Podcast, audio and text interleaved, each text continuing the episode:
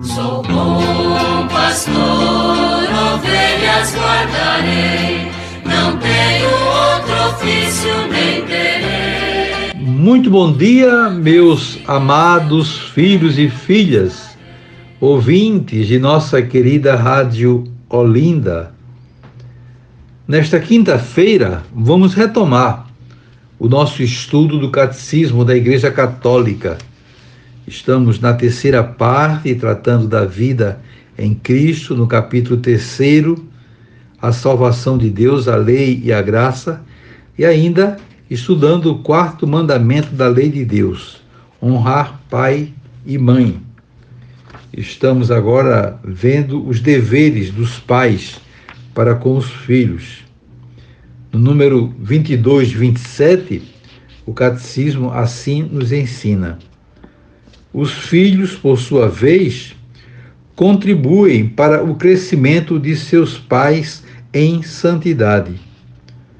Todos e cada um se darão generosamente e sem se cansarem o perdão mútuo exigido pelas ofensas, as rixas, as injustiças e os abandonos. Sugere-o mútua afeição. Exige-o a caridade em Cristo.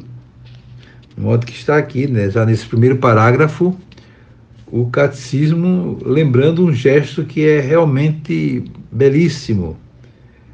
Todos nós somos criaturas humanas cheias de virtudes, mas também com bastante defeitos, dificuldades.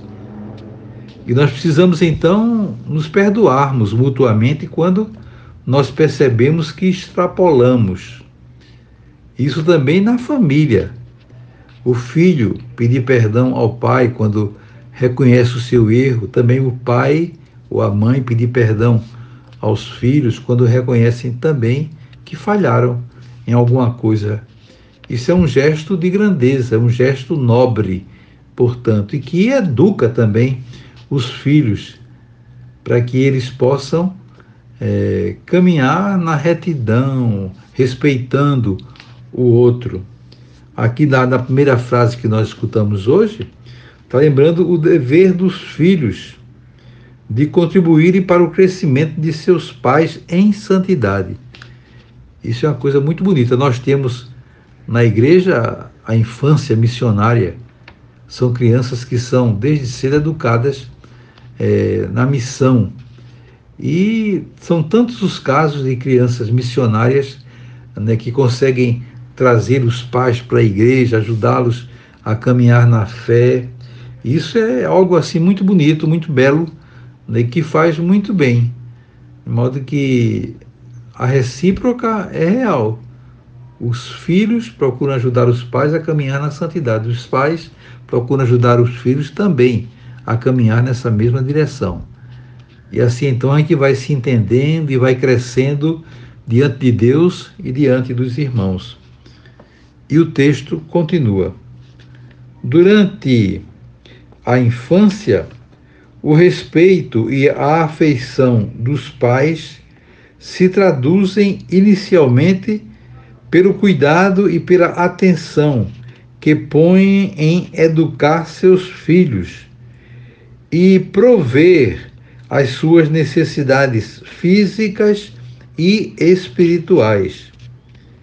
Na fase de crescimento, o mesmo respeito e a mesma dedicação levam os pais a educá-los no reto uso da razão e da liberdade. Então está aí mais um importante parágrafo mostrando que os pais durante a infância devem ter esse cuidado especial para acompanhar os filhos de perto, para poder educá-los realmente não somente nas necessidades físicas, materiais, mas sobretudo espirituais para que os filhos sejam cristãos verdadeiros, especialmente quando os pais pedem desde cedo que a igreja batize o seu filho para ele se tornar cristãos. Então aí a responsabilidade é grande. Os pais, os padrinhos juntos também procurem cumprir essa missão, cumprir esse papel nobre de ajudar naturalmente os seus filhos a caminharem na fé.